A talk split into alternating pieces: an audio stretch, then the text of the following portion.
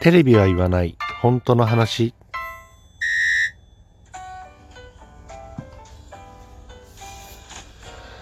この番組は私智之が政治経済社会問題などなど自分の思ったことをぐだぐだとおしゃべりする番組です。何かしら皆さんの気づきだったりとか考えるきっかけになれば幸いです。ということで今日は、えー、一つのねニュースを取り上げて皆さんと何か考えるきっかけになればいいなということで共有をします。えっ、ー、とニュースはこれですね、えー、5歳園児の死因は熱中症。園長1人で送迎。自分がバスの鍵をかけた。えっ、ー、ともうテレビの報道ではやってるのかな。あのー、バスのね送迎保育園のバスの送迎で、えー、そのバスのね中に園児を1人取り残してしまってその園児がね、え、死亡してしまったという悲しい事件なんですけれども、えー、ニュースの概要についてはね、えっ、ー、と、概要欄に貼っておきますので、えー、興味のある方はご覧になってみてください。ということで、えっ、とね、ニュースの中身をちょっと読んでいきます。え福岡県にある認可保育園で送迎バス内にいた園児が死亡した事件で、え県警は死因が熱中症だったと発表した。え29日朝に園の迎えのバスに乗り炎天下の駐車場の車内に約9時間閉じ込められていた可能性があり同署は業務上過失致死の容疑も視野に入れ,、えー、視野に入れて調べを進めているまた迎えのバスは園関係者の複数体制ではなく運転していた40代の園長1人だったことも同署の調べで新たに判明。母親などによると園舎で姿が確認できなかった園児について園から家庭に欠席確認の連絡がなかったといい、えー、近隣の保育関係者から疑問の声が上がっている。ということですね。であのー、このニュース非常に悲しいニュースなんですけれどもまあねこれだけ聞けばあの多くの人はね、えー、その保育園の体制はどうなってたんだとかね、えー、園長がきちんとねバスの車内を確認しないしなかったことが大問題だとか、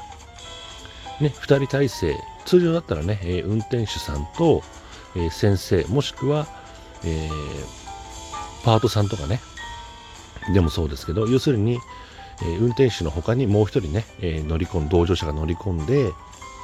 園児の下ろし忘れとかね、え出血の確認とか、そういったことを行うのがまあ普通だろうというふうに思う方が多いんじゃないかなと。僕もそういうふうに思います。ね。えー、でもね、そのニュースの中で、えー、これからね、概要欄に貼り付けてあるニュースの中で語られている部分の一部に、えー、とにかくね、人件費を削減するために園長が一人で、えー、バスを運転して、園児をね、乗せて回っていたっていうような記述があるんですけど、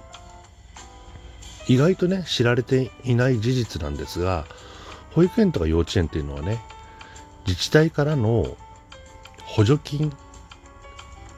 によって成り立っているっていうところが非常に多いんですよね。っていうのは、うんその保育園の規模が大きければねそれだけ受け入れられる園児の数も多いでしょうから、ね、収入にもなりますけれどもいわゆる中規模以下の保育園特に小規模なんかもそうですけれどもねあの園児を受け入れ受け入れられる数っていうのには限界があるわけじゃないですか。この建物の広さとか、えー、それから先生の数とか、ね、一応1クラス何人まで、1人の先生で見れるの何人までっていうような決まりももちろんありますし、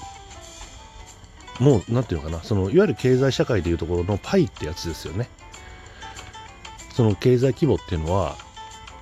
えー、円のね、一存で増やせないというか、ね、増やしたいんだったら、もう円の敷地を拡大する、それから建物を増設するみたいなことをしない限りは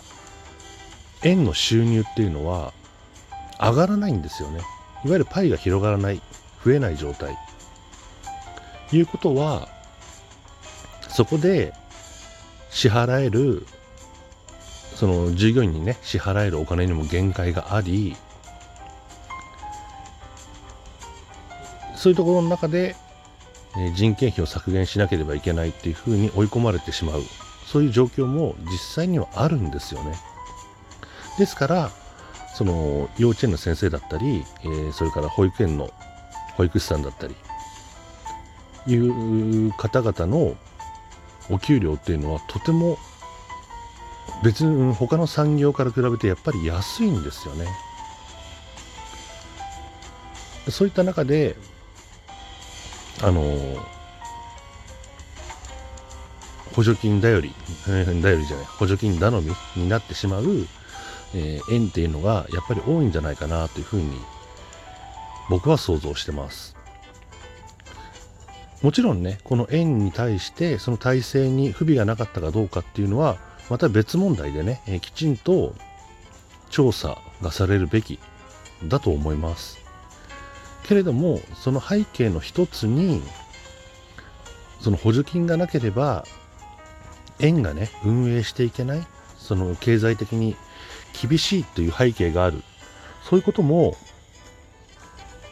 知っておくべきことなんだろうなというふうに思うんですよね。仮にその補助金がたくさんもらえてね。もらえれば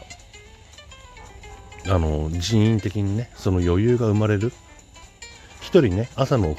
朝のその送迎の時間だけでも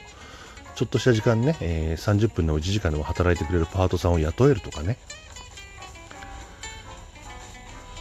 要するに変な話ですけどお金で全ては解決できないですけれどもお金で救えるもしくは解決できることというのも世の中には多くあると思ってます。本当に今回の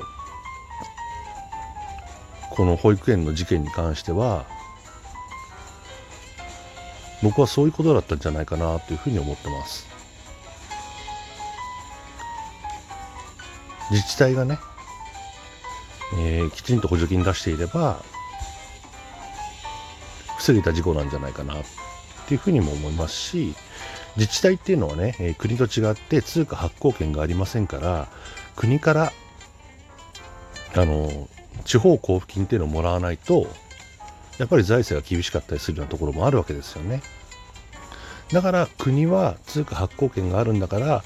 地方交付金をね削るのではなく今実際削ってるんですよ。削るのではなくあのきちんと出してあげなさいっていうふうに僕は思ってるんですよね。要するに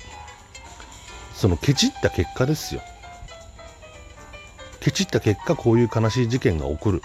いうぐらいだったらケチらずケチらずに出してあげたらいいじゃないかというふうに僕は思うんですよね。この保育園の事件っていうのがね、えー、政治に関わってくるかどうかね、えー、いろんなご意見があると思いますけれども僕の視点からするとこれは防げた事故であったしこういう悲しい事件を起こさないためには自治体がきちんとした補助金を出してあげるべきだ。何よりもまあもちろんねこの園の体制っていうのは先ほども言いましたけど、えー、調査をされるべきだとは思いますけれども何よりもねその幼児教育幼児保育っていうのはその後の人生の形成において人生の、うん、人格形成かにおいて非常に大切な時期なんですよね。三つ子の魂100までっていうのは実は本当のことで3歳ぐらいまでに体験したこと、えー、もしくは幼少期に体験したことっていうのはその後の人格形成に大きな影響を与えるっていうデータもありますからね、えー、保育園の保育士さんそれから幼稚園の先生の仕事っていうのは非常に意義のある仕事だと思うんですよね。だそれを、まあ、今のね医療者とかと同じくその、えー、仕事に従事する方々の善意からあ使命感それだけにもう頼るのはやめた方がいいとまあ学校の先生もそうですけどねきちんとした報酬があってね、えその上でその従事する方々の高い意識があってそれでやっとそのね、幼児にしても、えー子供にしても健やかな成長が見込めるんじゃないかなというふうに思うわけですよね。その医療従事者もそうです。ね、もう人の善意に頼ってばかりでお金はケチるっていう方式はもうやめた方がいいですよね。削っていいことなんか一個もないんですよ。特にこういうね、えーいわゆる社会的に絶対必要な事業に関してはもうケチる意味がないんですよね。もうむしろお金を出して、えー万全な体制でやってくださいというような考え方にシフトしていかないとこういう事件ってきっとなくなっていかないですよね。いうふうに、え思った出来事でした。皆さんはねどうお考えになるでしょうか？え概要欄にね、えニュース貼っときますので、気になる方はぜひご覧になってみてください。ということで、え本日も最後までご視聴いただきましてありがとうございます。